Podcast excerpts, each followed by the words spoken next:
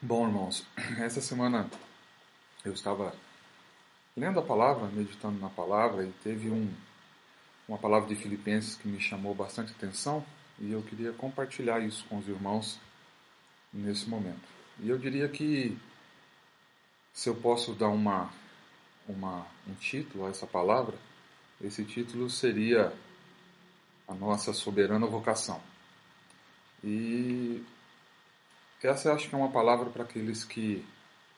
Eu sei que nesse tempo de pandemia, quando a gente não está congregando é, fisicamente, e no, início dessa reunião, o Gilmar, na sua oração, disse e orou para que Deus para que Deus renovasse a nossa fé, para que Deus nos renovasse espiritualmente. E eu penso que nesse tempo de pandemia todos já estão com saudades, estão cansados até de ficar em casa, gostariam muito de estar congregando com os irmãos, né? E essa palavra é para aqueles que se sentem cansados, para aqueles que já se sentiram fracos, ou estão se sentindo fracos, ou já se sentiram muitas vezes impotentes e incapazes na nossa caminhada com, com, com Jesus. E eu sei que a nossa caminhada com Jesus Muitas vezes a gente enfrenta alguns vales, algumas lutas, algumas tribulações e nós muitas vezes estamos lá no alto e outras vezes nem tanto, e outras vezes passamos por vales e a nossa fé muitas vezes vacila e nos sentimos fracos, nos sentimos cansados. Irmãos, essa palavra é, é para mim, é para você essa noite. Eu creio que Deus vai falar conosco. E vamos lá. Bom, eu, eu queria começar assim. Irmãos, nós, nós não somos daqui. Eu acho que eu já falei em algumas reuniões passadas, quando a gente falava sobre essa crise do Covid, tudo que tem que acontecer, está acontecendo tem que acontecer ainda. E nós não somos daqui, nós precisamos olhar as coisas sob um outro prisma, sob um outro olhar, de acordo com a palavra também do Tony na semana passada, de que o Senhor o nosso Deus está no controle, o nosso Rei está no controle de todas as coisas e nós precisamos ver e olhar situações diferentes do que o mundo vê. E é claro que isso nos causa muitas vezes é, é medo, mas a gente precisa olhar sobre um outro prisma. É, nós não somos daqui, nosso reino não é daqui. Amém? Nosso reino não é daqui. Em João 18, 36, quando Jesus estava é, perante Pilatos, né? sendo interrogado por Pilatos. E Jesus respondeu para Pilatos: O meu reino não é desse mundo. Vocês lembram? Em João 18,36 fala: O meu reino não é deste mundo. Se o meu reino fosse deste mundo, pelejariam os meus servos, para que eu não fosse entregue aos judeus. Mas agora o meu reino não é daqui. E se o reino do Senhor não é daqui, nós não somos daqui. Quando nós aceitamos a Jesus como nosso Senhor e Salvador, nós passamos, nós nascemos num outro reino, que não é esse que nós vivemos aqui. Estamos aqui por apenas um breve tempo. Estamos aqui de passagem. Amém? É, Paulo nos fala em Romanos 1,6, texto de Romanos 1,6, fala assim: Entre as quais sois também vós chamados para serdes de Jesus Cristo. Nós somos do Senhor. Nosso, nosso reino não é desse mundo. Amém? E eu estava me lembrando essa semana de que toda essa crise do Covid que a gente está passando aí, é, o Brasil, há pouco tempo atrás, estava lá em quinto lugar no ranking mundial e hoje nós somos o segundo no mundo em número de casos e número de mortes. E a gente, muito se comentou, né, que países da Europa, é, que têm uma cultura diferente da nossa, é, conseguiram é, fazer as suas as suas quarentenas com mais eficiência, porque cada, cada país tem seus, sua cultura, cada país tem suas leis, cada país tem o seu governo, cada país tem, tem os seus, cada cidadão tem os seus direitos, tem os seus deveres, e nós também temos. Como cidadãos de um reino que não é desse mundo, nós também temos a nossa cultura, o nosso reino tem uma cultura, nós temos as nossas leis, amém? Nós somos servos de um rei ou de um reino que tem suas leis, que tem seus direitos, nós temos nossos deveres, nós temos a nossa própria cultura. E eu queria ler com vocês Efésios 1, de 1 a 4. Queria que o Gustavo colocasse aí, para facilitar para vocês. Efésios capítulo 1, do versículo de 1 a 4, Paulo, escrevendo aos Efésios, ele diz assim, você pode ler aí na, na tela, é, Rogo-vos, pois eu, o prisioneiro no Senhor, que andeis de modo digno da vocação que foste chamados, com toda humildade e mansidão, com longanimidade, suportando-vos uns aos outros em amor, esforçando-os diligentemente por preservar a unidade do Espírito no vínculo da paz.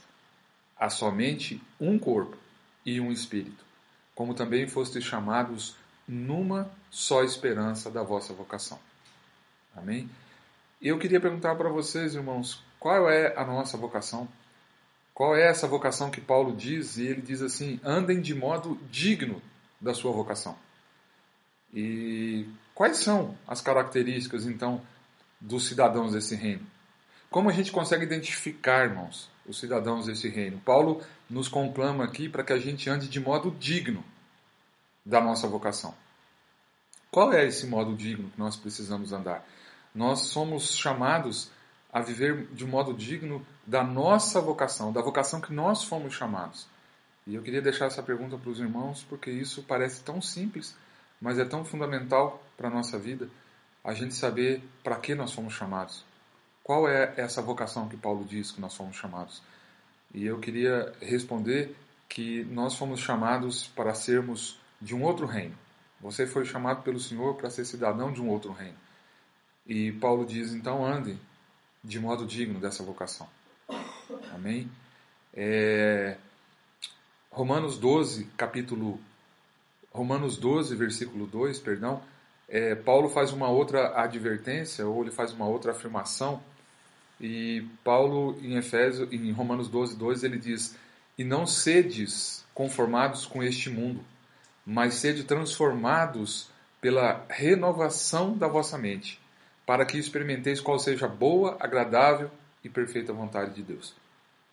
E eu costumo dizer que esse versículo, se a gente ler de trás para frente, eu poderia citar ele assim: se você quer experimentar a perfeita, agradável e boa vontade de Deus, Paulo está dizendo: transformem-se pela renovação da vossa mente e não se pareçam com este mundo, não se conformem com este século. É, este século, em outras versões, fala este mundo, então, Paulo está dizendo aqui: não sejam parecidos, não tomem a forma desse mundo, porque nós não somos desse mundo. Amém? E assim nós vamos experimentar a boa, agradável e perfeita vontade de Deus. Porque se nós nos parecermos com esse mundo, se nós adotarmos a cultura desse mundo, se nós adotarmos o padrão desse mundo, vai ficar muito difícil a gente experimentar a boa, perfeita e agradável vontade de Deus. Então, eu fico pensando qual é o padrão do nosso reino. Qual é o padrão do nosso reino? E eu quero dizer para você que o padrão desse reino é muito alto. O padrão desse reino é muito alto. Não, Deus não nos chamou para mediocridade. Deus não, não, não, nos chamou para vivermos de uma forma medíocre. É, Deus não, não nos chamou para sermos apenas bonzinhos. Deus chamou você para ser excelente, como excelente é o nosso Senhor como excelente é Jesus. Amém? E 1 Pedro, eu vou te ler 1 Pedro 1, 14 a 16, e esse é o padrão do nosso reino. Ele diz assim: Como filhos da obediência, não vos amoldeis às paixões que tinhas anteriormente na vossa ignorância.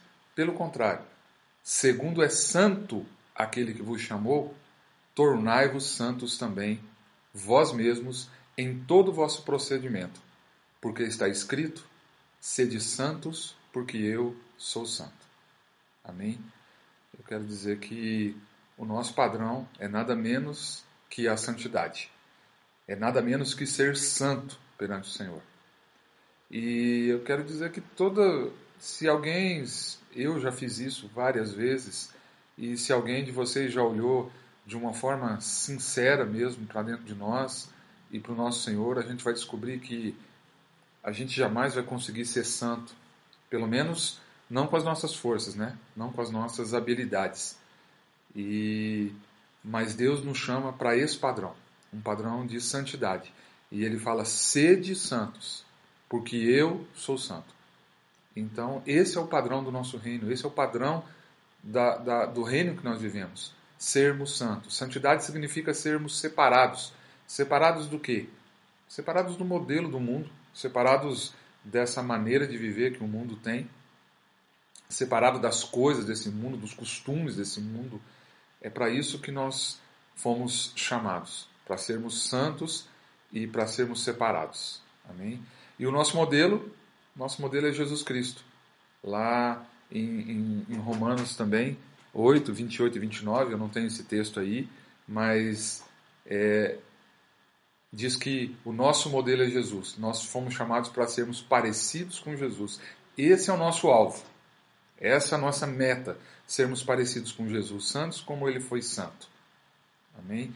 E eu pensando essa semana sobre sobre quantas vezes a gente a gente precisa ouvir uma palavra, quantas vezes a gente precisa ouvir um irmão, como é bom ouvir um irmão, principalmente nesse tempo de afastamento, porque muitas vezes a nossa a nossa fé ela se abala, a gente se sente fraco e Deus me fez lembrar de alguns homens, na verdade, os grandes heróis da fé de Hebreus, capítulo 12, se eu não me engano, de Hebreus 12, a galeria dos heróis da fé. E Deus me fez lembrar que aqueles homens eram homens comuns, eram homens comuns igual eu e você.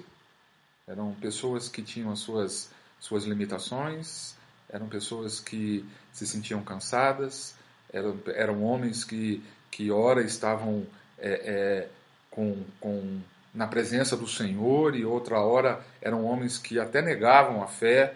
E eu, Deus me fez lembrar de alguns desses personagens. Moisés, por exemplo, quando Deus chamou ele, ele pediu para que Deus enviasse outro, porque ele não era pesado de língua e ele quis se livrar é, é, é, do chamado do Senhor ali.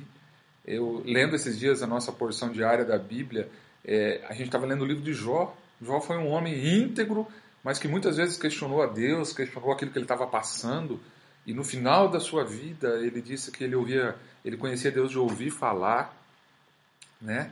E depois de tudo que ele passou, ele pôde dizer que ele então conhecia Deus de, de viver com ele, mas Jó questionou a Deus muitas vezes. E Jeremias foi outro que também, é, quando foi chamado, é como se Jeremias tivesse falado: Senhor, levanta outro, porque eu não passo de uma criança, eu não sei falar. É... Isaías, outro personagem famoso, outro profeta, profeta, um grande profeta do, do, do Velho Testamento aí, quando foi chamado, Isaías reconheceu que ele era um homem de lábios impuros e habitava no meio de impuros de um povo de impuros lábios. O próprio Davi, um homem chamado segundo o coração de Deus, também foi um homem que, que teve os seus altos e baixos, um homem que pecou como Davi pecou. Muitas vezes nós nos lembramos de Davi, é, alguns se lembram de Davi Golias, outros se lembram de Davi Batseba, mas enfim, esse, esse homem também pecou. Também ficou fraco. E muitos salmos, a gente lendo, hoje mesmo eu estava lendo alguns salmos de Davi, quantas vezes ele reconhece e ele diz: Senhor, tem misericórdia de mim. Pedro, o apóstolo, é, é, é, também João duvidou do Senhor, enfim, tantos homens né, que, que foram grandes homens que nos deixaram um legado, que nos deixaram um modelo a ser seguido, mas a gente olhando para a história deles vão ver, vai ver que foram homens simples, foram homens que também tiveram seu, suas limitações, suas incapacidades, reconheceram isso e foram abençoados pelo Senhor e, e venceram na sua, na sua caminhada. Então, em algum momento da nossa vida, muitas vezes a gente duvida. Muitas vezes a gente se pergunta por que não estamos melhor ou por que não estamos fazendo isso ou aquilo. E eu, conversando com algumas pessoas, muitas vezes a gente pinta aquela dúvida no nosso coração. Será que estamos no centro da vontade de Deus? Será que estamos fazendo a vontade de Deus? Então, muitas vezes, irmãos, né, nessa nossa caminhada, eu, eu passo, não sei vocês, mas eu passo por isso. Muitas vezes nós ficamos com medo, muitas vezes nós nos sentimos incapazes, impotentes diante de, de algumas situações e incapazes de corresponder a, a esse padrão que o Senhor nos chama. Muitas vezes nós, e a gente pode confessar que a gente não quer pecar, mas muitas vezes nós pecamos. Esses dias atrás eu estava, eu costumo sair com, com o nosso cachorrinho aqui para passear aqui pela frente de casa, o Gustavo sempre vai comigo, e esses dias eu estava passeando com, com o Bob ali na frente, e, e orando em pensamento, e o Gustavo estava comigo, e me veio um pensamento, e eu creio que Deus falou comigo naquele momento, eu olhando para o céu, para as estrelas e caminhando ali, e o Espírito Santo falou no meu coração: se você precisa, ou se você deseja saber quem é Deus, antes você precisa saber quem é você. É somente quando eu sei quem eu sou que eu estou pronto para descobrir quem é Deus. Até comentei isso com o Gu, quando a gente estava andando ali, que se eu quero conhecer o Senhor, eu preciso conhecer quem eu sou. Eu preciso reconhecer quem eu sou. E nas Escrituras a gente vê um modelo clássico disso, que foi o apóstolo Paulo, né? É, esse, esse homem descobriu isso no início da sua vida cristã. Todos nós conhecemos a história de Paulo e a gente sabe que quem era Paulo?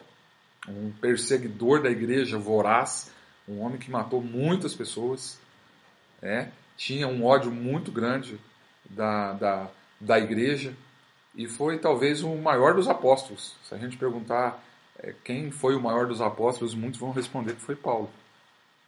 E eu queria ler com vocês Atos 9, versículo 3 e 4.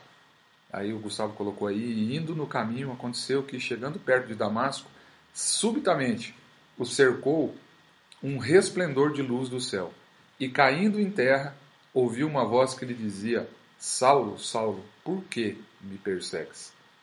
E eu quero lembrar aos irmãos que esse Saulo, ele estava indo para Damasco para perseguir os cristãos, e Saulo era um doutor da lei, todo mundo conhece a história dele. E mas quando ele se depara com Jesus, quando ele tem uma experiência com Jesus, aí é, ele diz, ele cai por terra e ele tem um encontro consigo mesmo.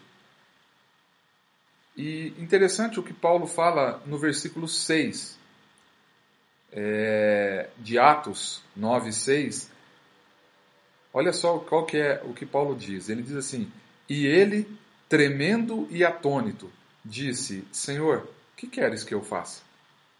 E eu fiquei pensando nesse, nessa palavra de Paulo: Senhor, que queres que eu faça?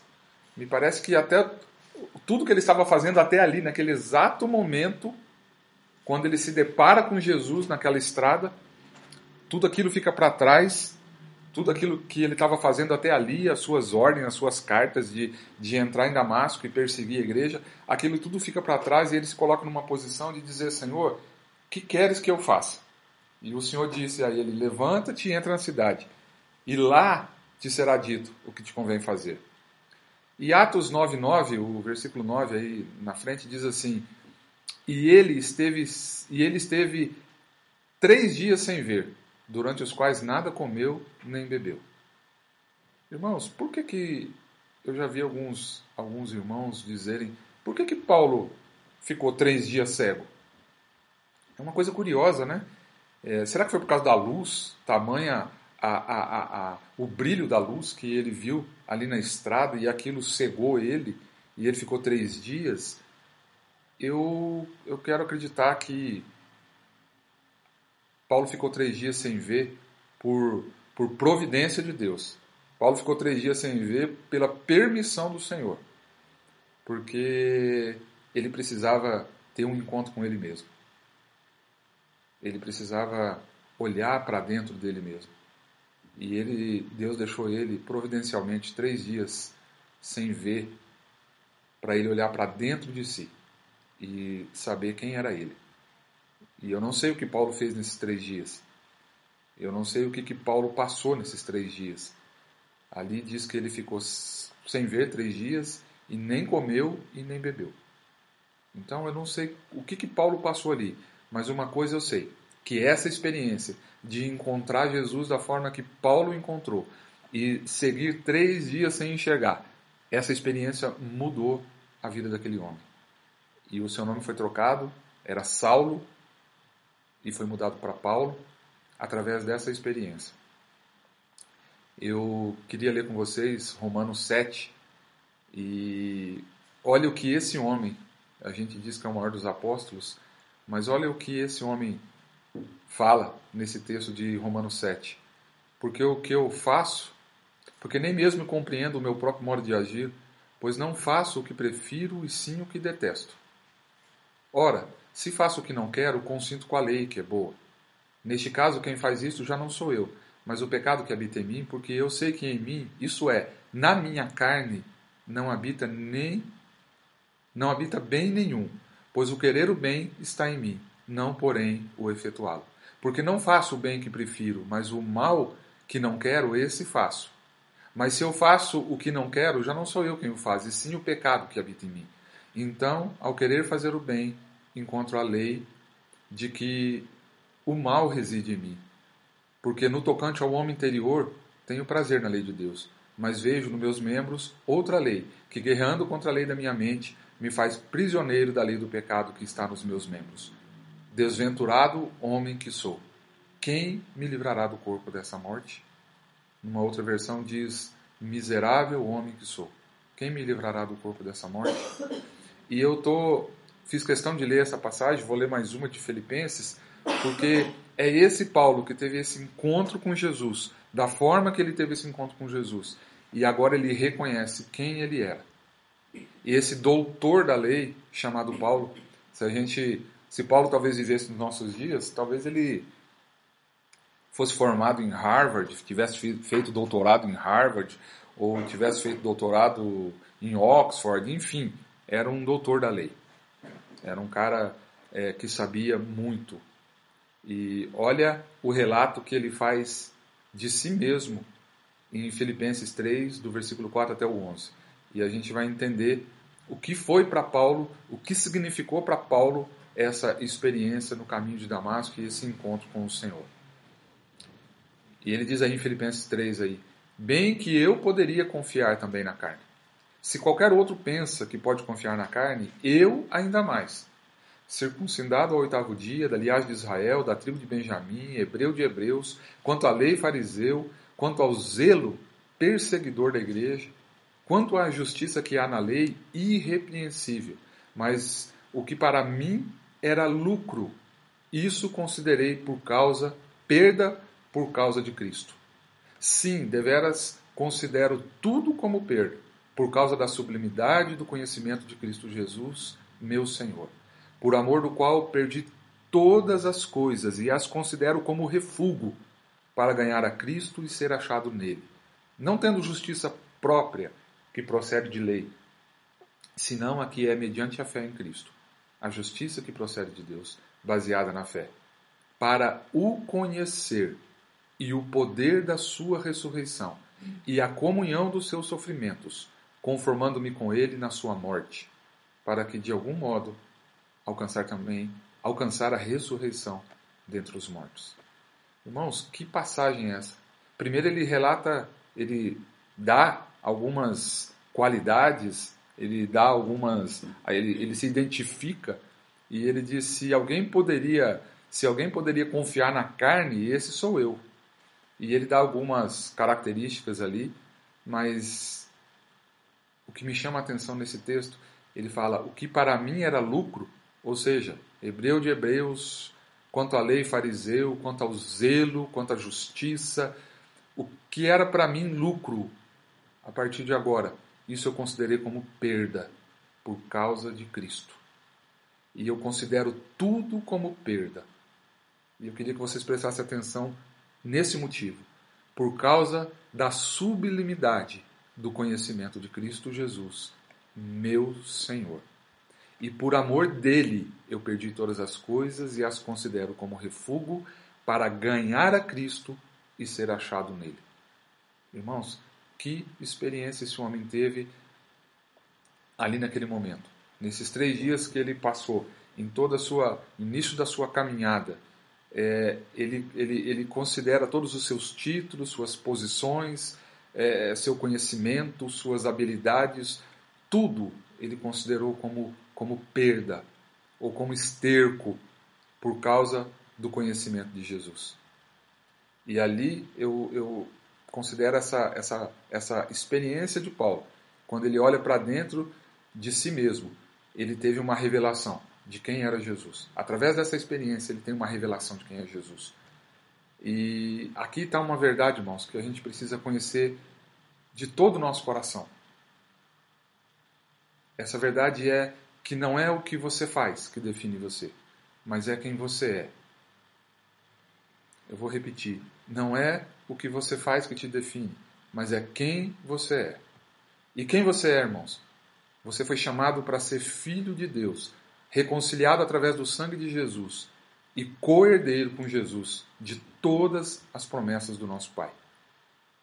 Por isso, eu queria dizer para você hoje: não se preocupe. Nós ficamos preocupados se estamos fazendo isso, se estamos fazendo aquilo, ou se não estamos fazendo. Irmãos, o nosso chamado começa com não com o que fazer, não com o fazer, mas o nosso chamado começa com o ser. E você foi chamado para ser filho de Deus, cidadão de um reino que não é daqui, que tem é, é, sua cultura, que tem a sua, as suas leis e que tem um rei que reina e vive para todo sempre. Amém? Então, irmãos, o fazer, o nosso trabalho, o ministério, as obras, tudo isso precisa ser consequência de quem nós somos. Precisa ser consequência, precisa ser resultado dessa revelação e dessa compreensão de quem nós somos. E eu quero dizer aos irmãos que daí o fazer é, vai ser resultado, vai ser uma resposta natural de todo aquele que sabe quem é. As obras serão resultado do nosso chamado. A Bíblia diz que nós não somos salvos por causa das obras que fazemos. Mas as obras que fazemos, elas são o fruto natural de todo filho de Deus, de todo discípulo de Jesus Cristo. Não tem como ser, não tem como ser um filho de Deus se não produzirmos boas obras. Efésios 2:10 está aí na tela diz: "Pois somos feitura dele, criados em Cristo Jesus para boas obras, as quais Deus de antemão preparou para que andássemos nelas. Amém? Então, é mais uma, uma, um, um texto de Paulo aos Efésios que nós fomos criados para as boas obras. Não somos salvos através delas, mas fomos criados, porque as boas obras são, são um, um fruto natural de todo discípulo e de todo aquele que ama o Senhor. É, outro texto de, de, de Paulo, de Gálatas 5,22, muito conhecido esse texto de Gálatas 5,22, fala, mas o fruto do Espírito, presta atenção, o fruto, o fruto do Espírito, ou o fruto de nós andarmos no Espírito, de sermos discípulos de Jesus, é amor, alegria, paz, longanimidade, benignidade, bondade, fidelidade, mansidão, domínio próprio. Contra essas coisas não há lei. Amém? Se estamos no Espírito, irmãos, o fruto natural é isso que Paulo escreveu aí. Sermos longânimos, benignos, bondosos, fiéis, mansos, humildes. Amém? Então Paulo compreendeu quem ele era. E aí ele compreendeu quem ele era, quem era Deus. E eu quero continuar com o texto de Paulo lá aos Filipenses, capítulo 3, agora a partir do versículo 12, depois que ele dá todo aquele relato, e depois que ele fala quem ele é e o que significou, o que significa Jesus para ele, ele prossegue e ele diz assim à igreja de Filipos: Não que eu já tenha recebido, ou que já tenha obtido a perfeição, mas prossigo para o alvo. Mas prossigo para conquistar aquilo para o que também fui conquistado por Cristo Jesus. Irmãos, quanto a mim, não julgo havê-lo alcançado, mas uma coisa eu faço: esquecendo-me das coisas que para trás ficam e avançando para as que estão diante de mim, prossigo para o alvo, para o prêmio da soberana vocação de Deus em Cristo Jesus. Todos, pois, que somos perfeitos, tenhamos este sentimento. E se porventura pensais de outro modo, também isto Deus vos esclarecerá. Todavia, andemos de acordo com o que já alcançamos. E eu queria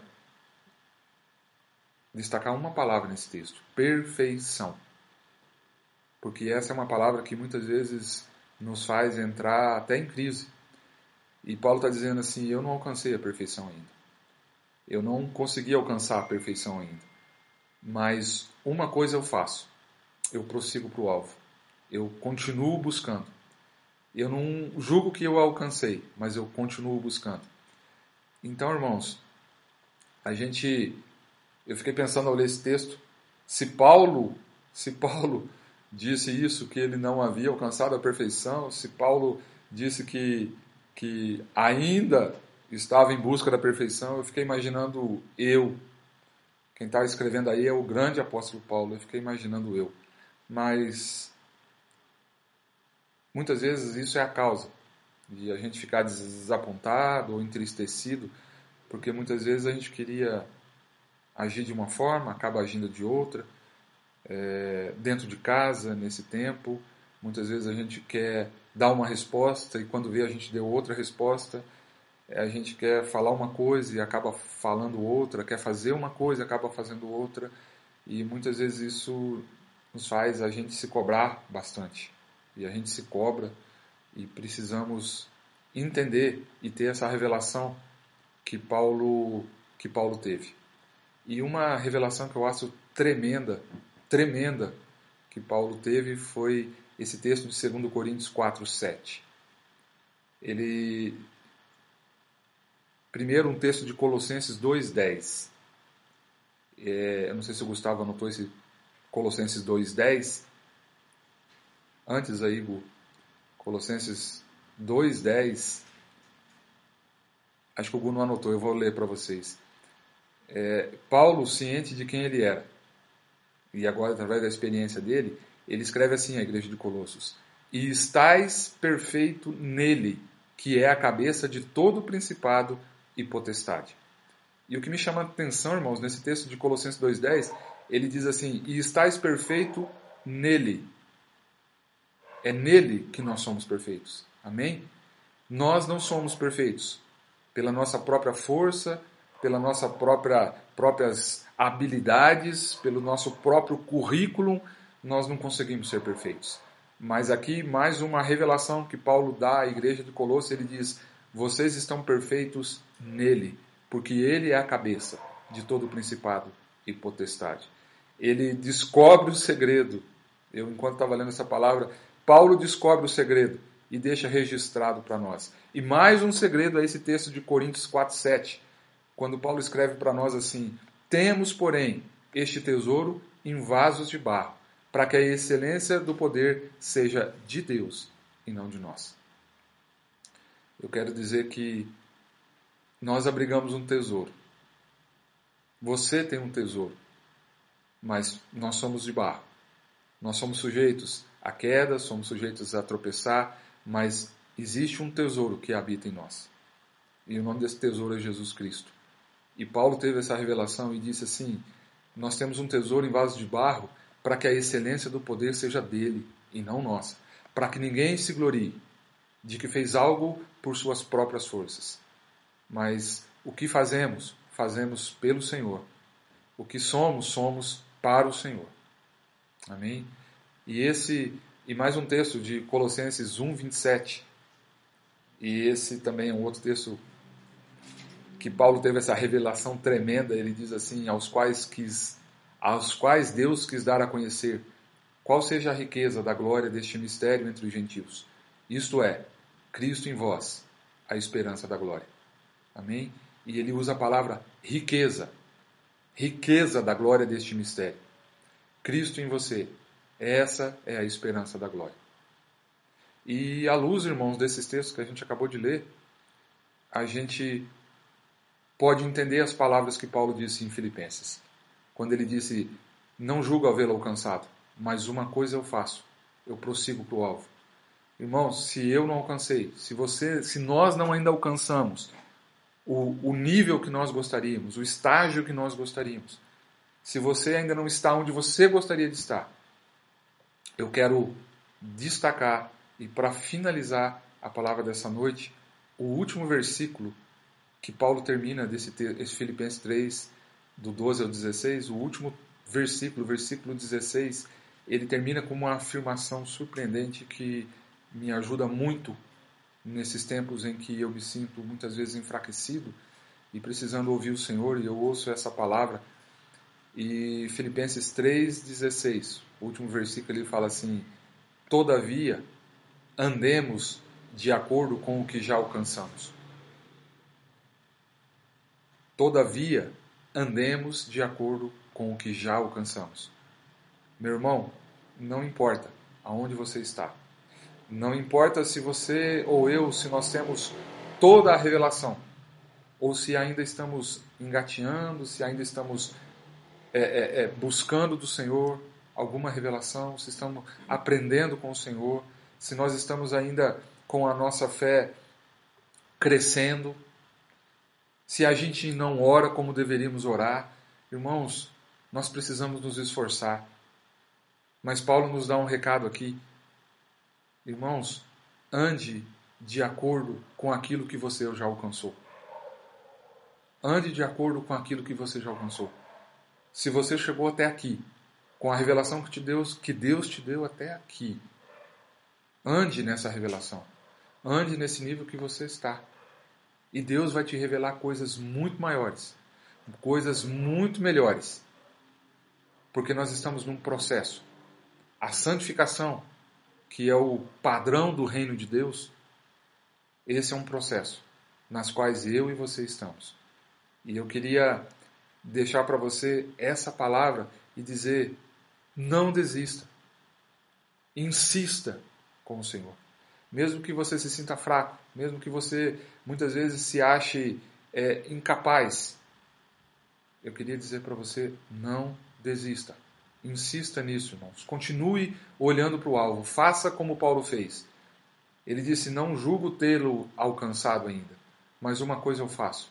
Eu esqueço o que ficou para trás e eu prossigo olhando firmemente para o alvo, que é Jesus Cristo. Porque esse é o grande propósito de Deus para mim e para você que nós sejamos parecidos, semelhantes com Jesus. E é para esse modelo que nós precisamos olhar. Amém? Para finalizar, eu queria dizer, irmão, a igreja será tudo aquilo que Deus planejou para ela. Não importa se a gente acha que tudo está um caos. Não importa se a gente olhe e veja que muitos bagunçaram a igreja, que muitos homens é, é, é, criaram seus próprios reinos, que muitos homens não estão andando de acordo com aquilo que a gente olha na palavra. Eu queria dizer para vocês, irmãos, Deus criou a igreja. Foi Ele que fundou a igreja, antes da fundação do mundo. E Ele a fundou e a estabeleceu. E Ele a criou para que um dia Ele possa vir buscá-la. E aconteça o que acontecer, irmãos, seja Covid, seja qualquer outra praga, seja qualquer outra pandemia, seja crise econômica, seja qualquer outro tipo de crise que a gente possa enfrentar. Eu quero dizer uma coisa para vocês: tudo vai culminar no dia em que Jesus vai vir buscar a sua igreja. Tudo vai culminar no dia em que ele vai vir buscar a mim e a você, como sua noiva. E aquele que disse que iria fazer isso, fará porque ele já veio uma vez e ele prometeu vir a segunda vez. E eu queria terminar com esse texto de Apocalipse 21, de 1 a 7. E vi novo céu e nova terra, pois o primeiro céu e a primeira terra passaram, e o mar já não existe. Vi também a cidade santa, a nova Jerusalém, que descia do céu, da parte de Deus, ataviada como noiva adornada para o seu esposo. Então ouvi grande voz vinda do trono dizendo: Eis o tabernáculo de Deus com os homens. Deus habitará com eles. Eles serão povos de Deus, e Deus mesmo estará com eles. E lhes enxugará dos olhos toda a lágrima, e a morte já não existirá. Já não haverá luto, nem pranto, nem dor, porque as primeiras coisas passaram.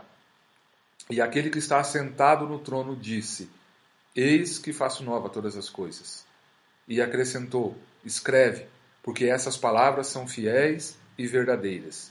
Disse-me ainda: Tudo está feito. Eu sou o Alfa e o Ômega, o princípio e o fim. Eu, a quem tem sede, darei de graça da fonte da água da vida.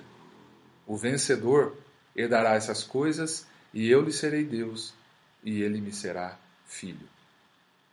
Amém? Eu queria encerrar com esse texto de Apocalipse, que vai ser o nosso grande dia. Eu quero estar lá. E eu quero ver você lá também. Amém?